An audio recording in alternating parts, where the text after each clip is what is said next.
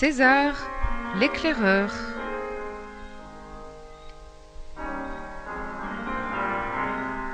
Roman de Bernard Monteau.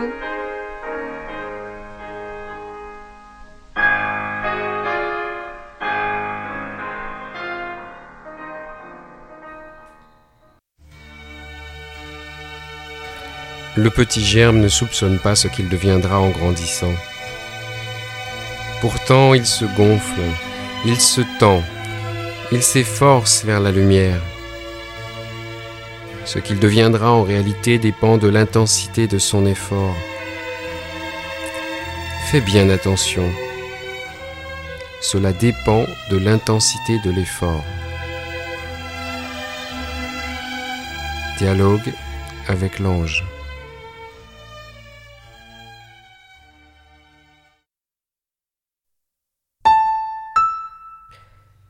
Chapitre 11 À la limite, l'illimité.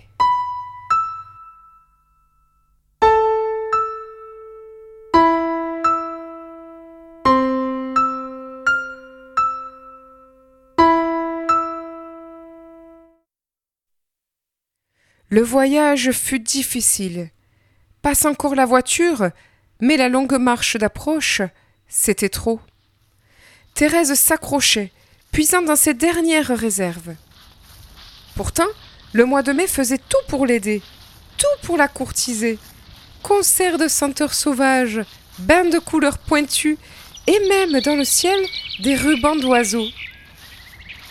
Elle avait retardé de quatre jours son traitement à l'hôpital. Quant à l'opération, on verrait plus tard. Non, vraiment, ce n'était pas brillant. Son corps frêle s'amaigrissait à vue d'œil. Elle commençait même à se voûter.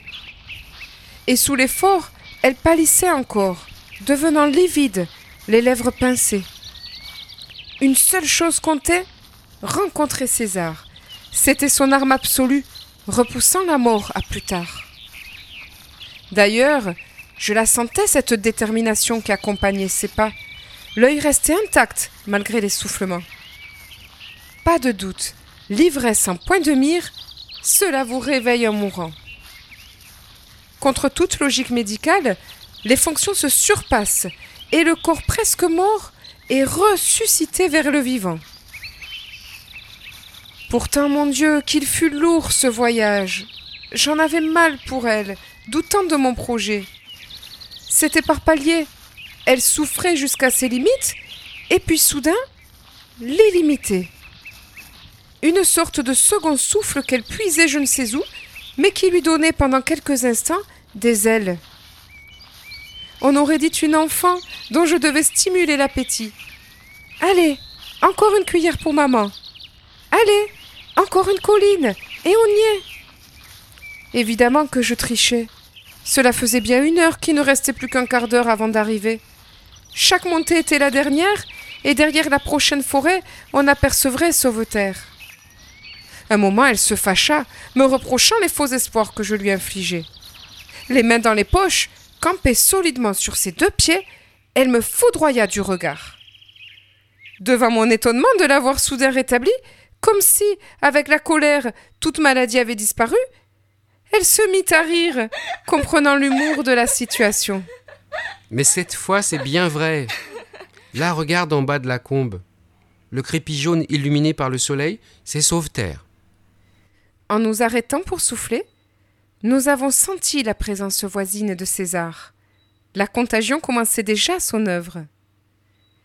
Thérèse s'avança vers moi. Elle était pâle, fatiguée. Elle me prit tendrement par le bras. Je t'aime, petit frère. Tu me bouscules, mais tu me fais vivre. Alors que nous descendions la pente, César sortit de sa maison.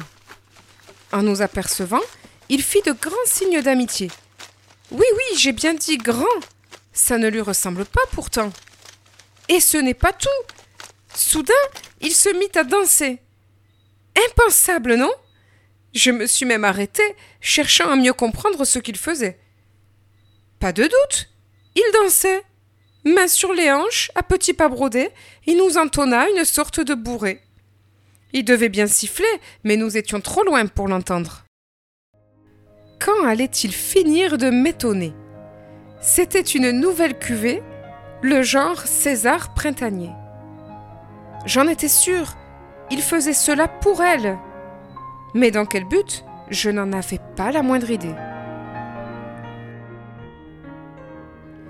Thérèse fut instantanément conquise.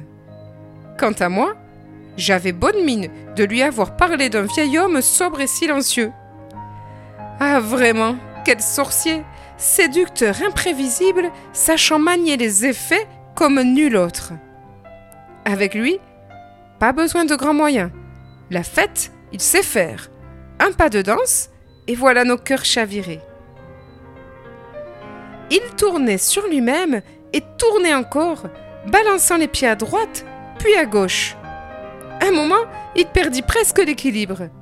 Mais il mima si bien sa maladresse, en devenant grotesque, que Thérèse en éclata de rire.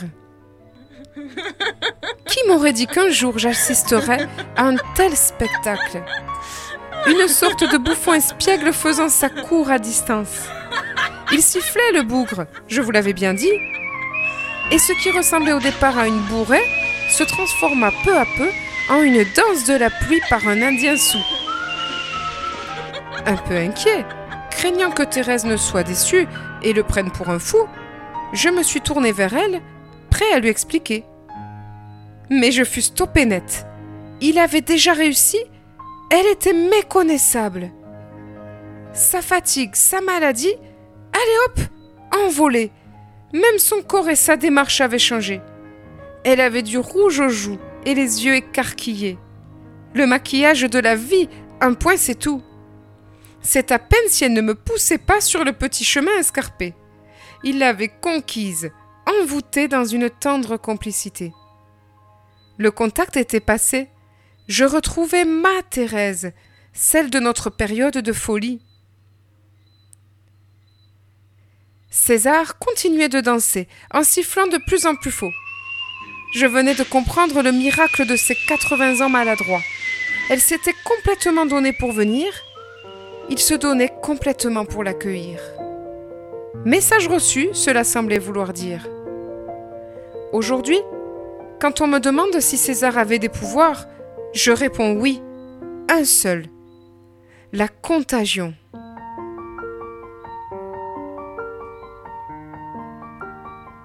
Alors nous nous sommes retrouvés tous les trois, sifflant et dansant. Même les oiseaux se mirent à piailler de concert, au point que le vent n'eut plus son mot à dire. Thérèse était saoule, ça c'est sûr, mais saoule de bonheur. Quelle transformation Décidément l'ivresse contient une vitamine secrète, comme si soudain tout s'écrivait en majuscules. César chanta en patois, tout en continuant sa danse de l'ours instable, et Thérèse fredonna pour l'accompagner. J'étais le plus ridicule des trois, assurément. Je me retenais de jouer, empêchant le naturel de s'exprimer. C'est dans ces moments-là que l'on se découvre guindé, étriqué. Entre eux, par contre, c'était déjà l'idylle. Une douce entente spontanée, une commune envie de jouer, et ils m'acceptaient, spectateurs, voyeurs de leur rencontre. Ils eurent des coups d'œil furtifs, de brefs touchés de main et des effleurements câlins. Ils se jaugeaient, se mesurant l'un l'autre. Ils s'évaluaient, mutuellement authentiques. César, essoufflé, s'arrêta net, remontant son pantalon qui avait dû glisser. Il eut une moue espiègle, comme un collégien qui cherche à épater la classe. Il s'exclama. Voyez-vous, il n'y a qu'un remède pour toutes les maladies, c'est la vie. Matin, midi et soir, la danse de l'ours instable. Voilà mon ordonnance. Il fallait bien en convenir, après les épreuves des dernières semaines. Par quelle santé étions-nous maintenant habités? Encore pour moi, passons. Mais pour Thérèse, c'était criant de vérité. Même nos jambes ne sentaient plus la longue marche.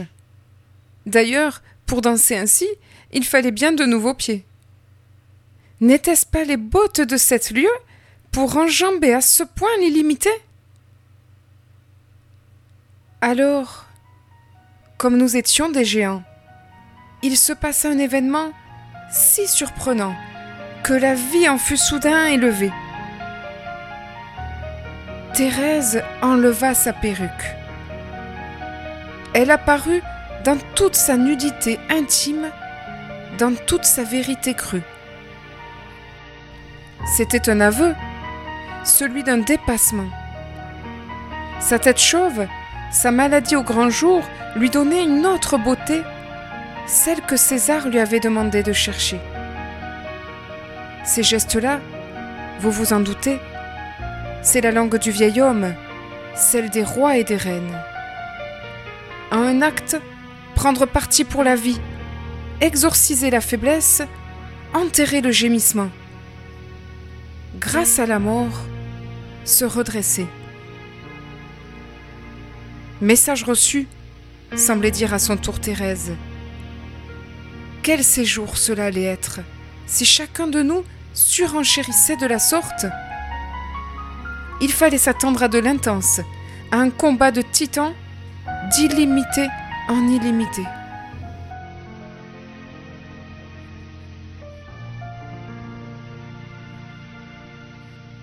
Alors que nous allions rentrer, espérant un repos bien mérité, César s'arrêta sur le palier, plongeant ses yeux au centre de Thérèse, comme on prend un homme par le col de sa chemise.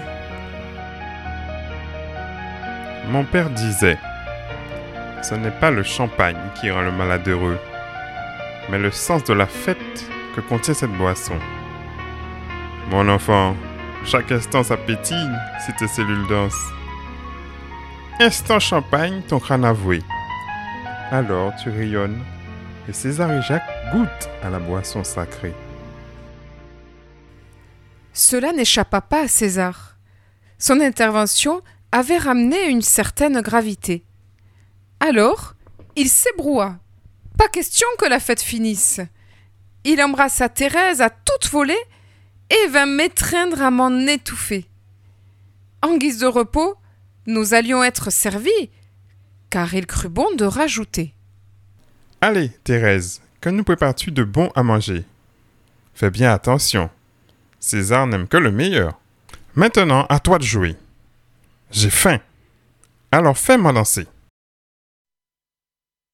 Je vous l'avais bien dit, c'était reparti. Nouveau contrat, nouvel enjeu. Elle aurait le temps de se reposer. Elle allait mourir. Maintenant, c'était la vie. Maintenant, c'était la fête. Thérèse ne s'y attendait pas. Elle qui pensait que César, comme les autres, allait la ménager. Voilà un homme qui la prenait pour une vivante. Enfin un. Voilà un homme qui la regardait mourir, non pas du côté de la maladie, mais du côté de la vie. Je m'aperçus que l'on était tous complices contre les mourants. Une sorte de conspiration, comme un rappel permanent où l'on cherche à les enfoncer avec notre pitié au lieu de les aider. César ne s'embarrassait pas, il avait lancé un défi que seul un vivant pouvait relever. Quelle astuce Il avait souligné, insisté si fort sur le mot meilleur que Thérèse allait devoir se surpasser. Et voilà, c'était gagné. Ou elle passait, ou elle cassait. Mais dans les deux cas, la mort était vaincue. D'ailleurs, pas besoin de lui faire des commentaires. Elle comprit immédiatement le sens sacré de ce grand jeu. Elle n'était pas femme à éviter un défi. À son tour, elle se tourna vers César, la tête fière, un peu hautaine, comme pour le provoquer, et s'écria enjouée. Banco